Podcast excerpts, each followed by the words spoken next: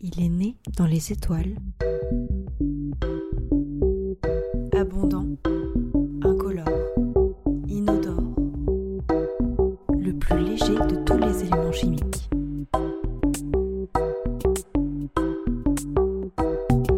C'est votre minute hydrogène. Un podcast présenté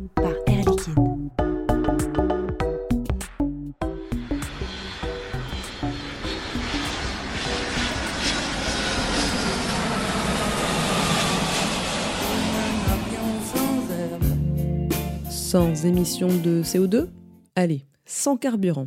Si, si, c'est possible et souhaitable.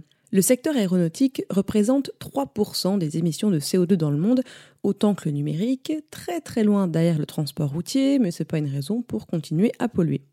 Bertrand Picard, qui a fait en 2016 le tour du monde dans l'avion Solar Impulse, alimenté seulement par l'énergie du soleil, nous dit pourquoi et par quoi remplacer le kérosène. Un moteur à combustion, euh, ça a une trentaine de pourcents de, de rendement, donc très faible. Il y, a, il y, a, 70% qui est perdu en frottement, en chaleur, etc. Alors que dans un moteur électrique, vous pouvez arriver à 97% de rendement, donc, donc, pratiquement aucune perte. Alors comment est-ce qu'on fournit cette électricité au moteur? On peut le faire avec une batterie.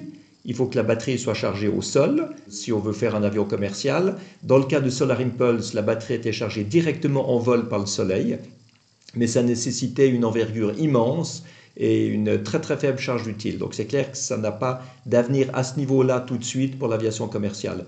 Ou bien alors vous mettez une pile à combustible, c'est, c'est un système qui transforme l'hydrogène avec l'oxygène de l'air en électricité et en eau, et cette électricité-là est donnée au, au, moteur électrique. Alors il y a aussi certaines études qui consistent à euh, brûler l'hydrogène directement comme carburant, euh, mais moi, personnellement, euh, je préfère le, le, le, système du moteur électrique qui est beaucoup plus silencieux et beaucoup plus efficient. Et oui, on revient toujours à cette fameuse pile à combustible à hydrogène dont les avantages par rapport à la batterie sont nombreux. Alors, la batterie est lourde encore aujourd'hui et elle met un certain temps à être rechargée. Euh, L'hydrogène permet beaucoup moins de poids embarqué euh, et un, rechargement euh, très, très rapide. On, fait le plein d'hydrogène comme on fait le plein d'essence. De, de, et ce que j'aime dans l'hydrogène, c'est qu'en fait, l'hydrogène se fait des amis là où la batterie se fait des ennemis. Euh, la batterie, ça court-circuite, si on peut dire comme ça, tous les producteurs pétroliers ça court-circuite même le taxateur qui ne sait pas comment taxer l'électricité qu'on met dans la batterie. Alors que l'hydrogène, c'est quelque chose qui peut être fabriqué par une industrie. Bon, Air Liquide est, leader là-dedans, mais c'est sûr qu'à à long terme ou à moyen terme, il faut que ce soit également les producteurs pétroliers qui fabriquent de l'hydrogène. Euh, les pétroliers savent transporter cet hydrogène, savent le distribuer, savent le vendre dans des stations-service euh, et sur les aéroports, ce sera exactement la même chose. Donc je pense que l'hydrogène, sur le plan commercial, a beaucoup d'avenir. Et pour agir rapidement sur l'efficience énergétique des avions, il y a une solution. Les appareils hybrides, à la fois thermiques et électriques, beaucoup moins polluants que des avions classiques.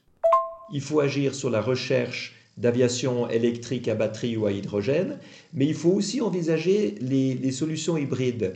Peut-être qu'elles vont être plus, euh, acceptables à, moyen terme.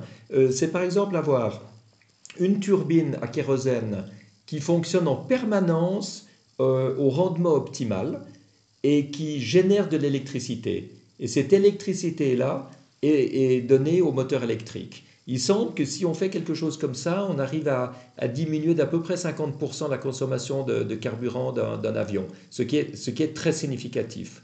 Mais si les solutions techniques sont là, que des avions électriques 4 places existent déjà, pourquoi tant d'inertie de la part du secteur aéronautique? Pourquoi est-ce qu'un Lille-Toulouse en avion à hydrogène, c'est pas pour tout de suite? C'est beaucoup d'hésitation à changer ce qui marche. Mais ce qui marche aujourd'hui et qui a marché dans le passé ne marchera pas forcément dans le futur. Ça dépend tout de la volonté des constructeurs aéronautiques. Un des syndromes les pires euh, dans, dans l'industrie, c'est de faire trop longtemps ce qu'on sait faire. Et aujourd'hui, il ne faut surtout pas qu'on continue à utiliser des avions euh, classiques euh, simplement parce qu'on a l'habitude de le faire. Il faut que le, RD, recherche et développement de tous les avionneurs, euh, mettent une partie sur l'hydrogène, mettent une partie sur la batterie, mettent une partie sur l'efficience, beaucoup, beaucoup plus que ce que c'est fait aujourd'hui. Donc on ne va pas remplacer les flottes du jour au lendemain, mais il faut absolument qu'on ait des prototypes qui volent rapidement et qui montrent que c'est possible, parce que c'est comme ça qu'on donnera l'exemple et qu'on trouvera des investisseurs également pour avancer. Pour avancer, il faudra d'abord se relever. En 2020, le secteur aérien a connu sa plus grosse crise à cause du coronavirus et les États ont mis la main au portefeuille pour soutenir l'industrie. Un effort de 15 milliards d'euros a été annoncé début juin par les ministres de l'économie et de la transition écologique pour la sauver et la rendre, je cite, plus décarbonée.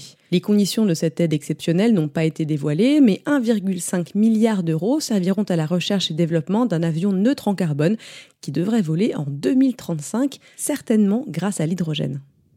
C'est vrai qu'aujourd'hui, euh, les compagnies aériennes euh, se battent pour leur survie, les constructeurs aéronautiques se battent pour leur survie.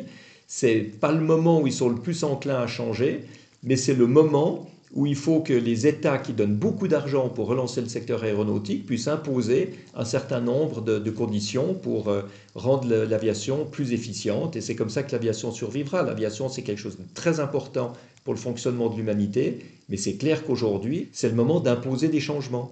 C'est le moment d'imposer une, une, augmentation de l'efficience, une augmentation euh, de, de, la recherche et le développement dans le domaine de l'aviation à hydrogène ou l'aviation électrique. Je dirais c'est maintenant ou jamais. Merci d'avoir écouté ce quatrième épisode de la Minute Hydrogène. La semaine prochaine, direction l'Asie pour élargir nos horizons et parler des stratégies de développement de la filière hydrogène au Japon, en Chine et en Corée du Sud.